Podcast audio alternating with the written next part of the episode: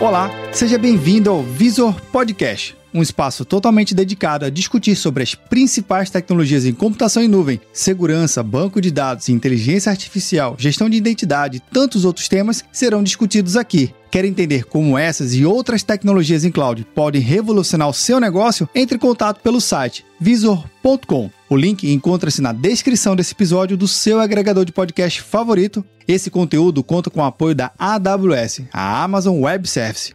Eu sou o Vinícius Perro e seja bem-vindo ao Visor Podcast.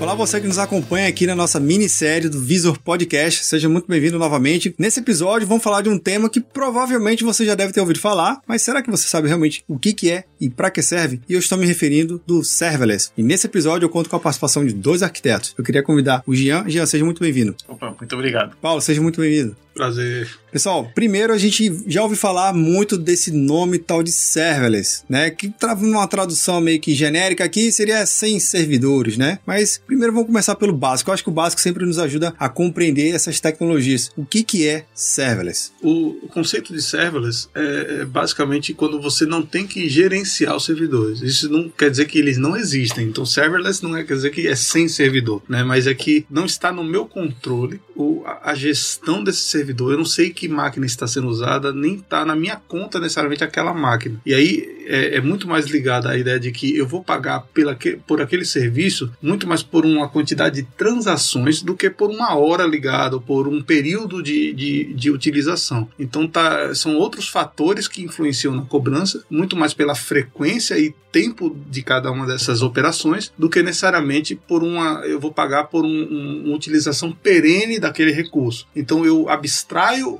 a existência daquele servidor, porque ele existe e está sendo usado para atender diversos clientes que têm picos e momentos diferentes de utilização. Mas eu desconheço como ele está sendo gerenciado e eu apenas faço requisições e recebo resultados. E é por esses requisições e resultados que eu acabo por pagar e não pela existência da hora do servidor ligado que está por trás de tudo isso. Jean, só para a gente entender aqui, método tradicional a gente tem um conjunto de elementos que a gente faz a composição do nosso serviço. Eu tenho meu disco, eu tenho minha rede, eu tenho meu backup, eu tenho minha memória, eu tenho meu processamento. Isso num custo tradicional, o gestor ele tem que somar item a item para descobrir qual o custo daquele serviço para operacionalizar. No conceito de serverless é um pouquinho diferente, é algo mais abstrato e mais prático, seria isso? Exatamente. Você só vai pagar por aquilo que você está usando, basicamente. Ou seja, se você tem um código rodando serverless, você vai pagar por quanto tempo ele rodou. Se você está usando um banco de dados que seja serverless, você também só vai pagar pelo número de transações que ele fez. Se você está usando um repositório de objetos serverless, você vai pagar pela quantidade de dados armazenados e por quanto você tira e bota daquele repositório. Ou seja, é muito mais simples você fazer a conta. Então, uma coisa que a gente pode colocar em questão aqui, se já quem estiver nos acompanhando tiver uma aplicação que quer de repente se aproximar nesse conceito de serverless, mas já tem um comportamento de utilização para, utilização e para, já é uma coisa totalmente diferente de, ok, eu provisionei um monte de infraestrutura, usando ou não, eu estou pagando. No serverless não. Se eu usar, eu fui biletado. Se eu não usar, ok, seria isso? Exatamente. Inclusive, por exemplo, essa ideia para quem está começando é muito interessante, porque você não tem ideia de quanto vai, vai ser utilizado o seu workload. Você está com startup lá, não sabe se aquele seu produto vai bombar ou não. Você começa com o serverless, que à medida que outra vantagem do serverless também é que ele é escalável. Ou seja, você também não vai estar preocupado em provisionar novos serviços, os servidores, é, é, em caso de que seu aplicativo exploda no mercado. Ou seja, Pô, ele vai acompanhando tranquilamente é, sua ascensão é, na nuvem. Mas só um ponto que eu acho que a gente tem que desmistificar aqui é, eu não preciso ter tudo em serverless não, né? Eu posso ter uma, uma composição aqui de serviços para poder utilizar esse benefício que, que o Jean comentou, né, Paulo? Eu posso trazer alguma coisa que pequena, sem dimensão ainda de crescimento e que bombe, a startup bombe, a aplicação bombe, e aí sim eu tá trazendo esse, esse conjunto. Também faz sentido essa, esse olhar mais crítico em olhar que nem tudo é para serverless, mas eu posso estar conectando outros produtos e serviços. Perfeito. Você tem as duas abordagens, né? A abordagem que o Jean é, colocou é, é, uma empresa nova que tem uma equipe extremamente é, enxuta e que quer aproveitar o máximo desses recursos e ela, em vez de começar provisionando equipamentos e máquinas e serviços e tudo, ela vai utilizar aquilo que já está sendo ofertado por transação, e aí ela vai, vai trabalhar dessa forma. Mas imagine que você já tem isso. E aí eu tenho máquinas ligadas e tudo, então eu já tenho uma medição, eu já sei quantas requisições eu faço para aquele serviço, qual é a, a, frequência com que eu utilizo ele, e aí eu posso tomar uma decisão, inclusive se vale a pena eu pagar por hora, porque eu utilizo muito a cada hora, ou se vale mais a pena eu parar de pagar por hora e pagar por uma execução de, de uma transação, porque eu utilizo pouco aquele serviço. Então eu posso fazer um misto. Para serviços que eu utilizo muito, usar o serverless eventualmente pode se tornar caro. E aí, usar uma instância que tem capacidade de atender em números e eu não vou pagar por transação, pode se tornar mais barato. Então, a composição de serviços serverless com serviços server full, né, ou como a Sim. gente pode dizer, faz todo sentido. E você pode ir pelos dois caminhos. Você pode ir do caminho do zero, que eu não tenho nada, e vou ser 100% serverless, e depois vou dizer, pô, isso aqui não vale a pena ser serverless, eu tenho que ter uma instância, né, eu, eu quero gerenciar esse serviço porque pode ser mais barato. E o contrário também, eu tenho tudo já gerenciado provisionado, e isso aqui não faz sentido manter provisionado, eu quero transformar em serverless. Então você pode conectar peças né, nesse, nessa,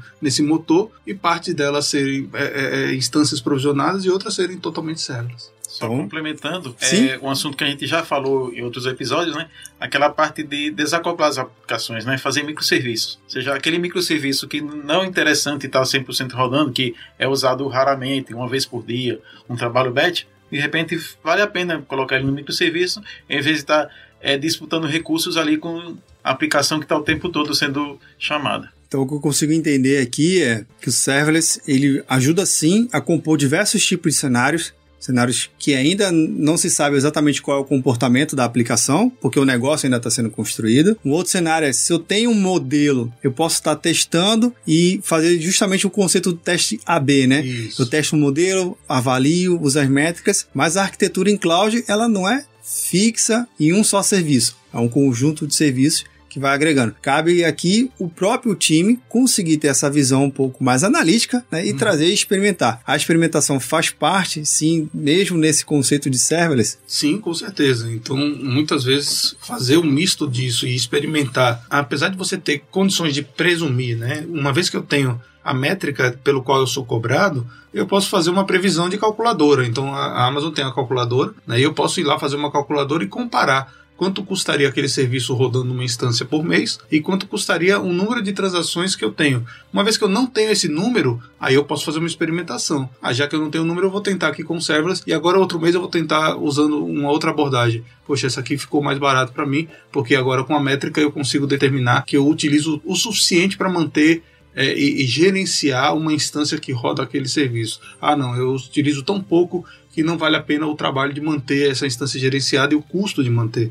Eu rodo é um relatório mensal que roda da madrugada todo dia 30. Então, para que eu vou manter uma instância ligada o mês inteiro para usar ela uma vez por uma hora, né? Então, talvez valha a pena eu fazer isso de uma maneira utilizando funções é, lambda e, e, step functions que podem chamar umas às outras e compor uma aplicação que vai fazer esse relatório ser, ser, ser é, entregue de maneira serverless. Bacana, eu queria agradecer a participação e os insights aqui para o nosso episódio e até o próximo. Valeu. Jean, obrigado pela participação. Muito obrigado a você. E você que está nos acompanhando, já agora está mais claro o que, que de fato é o tal do serverless, consegue visualizar dentro da sua arquitetura, da sua aplicação, uma aplicação direto e utilizando os benefícios desse dessa conjunto de tecnologias?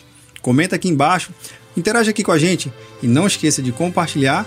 Um like sempre vai bem e até o próximo episódio.